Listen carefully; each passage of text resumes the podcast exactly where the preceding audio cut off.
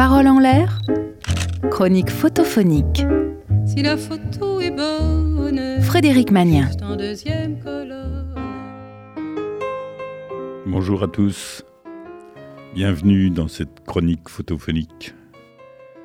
C'est une banalité de dire qu'une photo n'est pas la réalité. C'est un certain regard sur un fragment de réel. C'est notre imagination qui reconstruit un contexte à partir de la photo. La vraie réalité, elle, disparaît. Alors, on est tenté de penser que la photo a été mise en scène, que c'est trop fort pour être vrai, ou comme si il y avait plusieurs vérités dans chaque image. Aujourd'hui, nous regardons une photo de Dominique Derrien. Et pour regarder mieux, on ferme les yeux.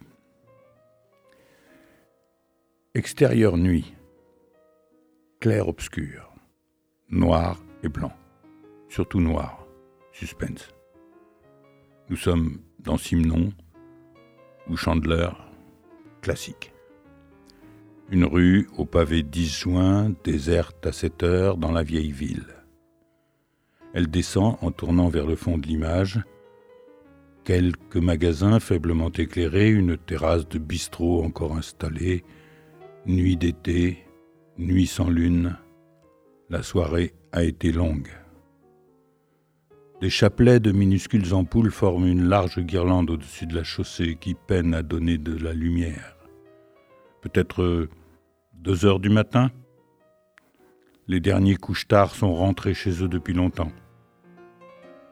Dans le noir du premier plan à droite, un vieux et au mur de pierre, une tache de lumière vive dessine entre les moellons des ombres inquiétantes dont on ne voit pas la source, sans doute cachée par la mince silhouette noire d'un homme qui, main dans les poches, s'approche.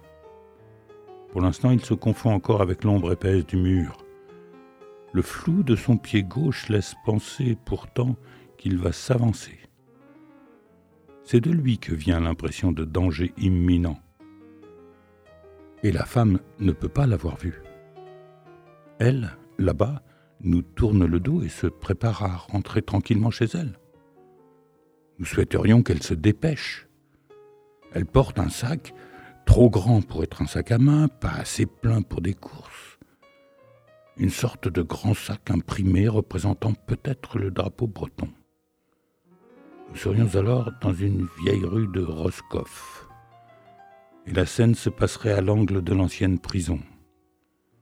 Elle tient déjà sa clé à la main. On entend quelques notes tenues de Miles Davis.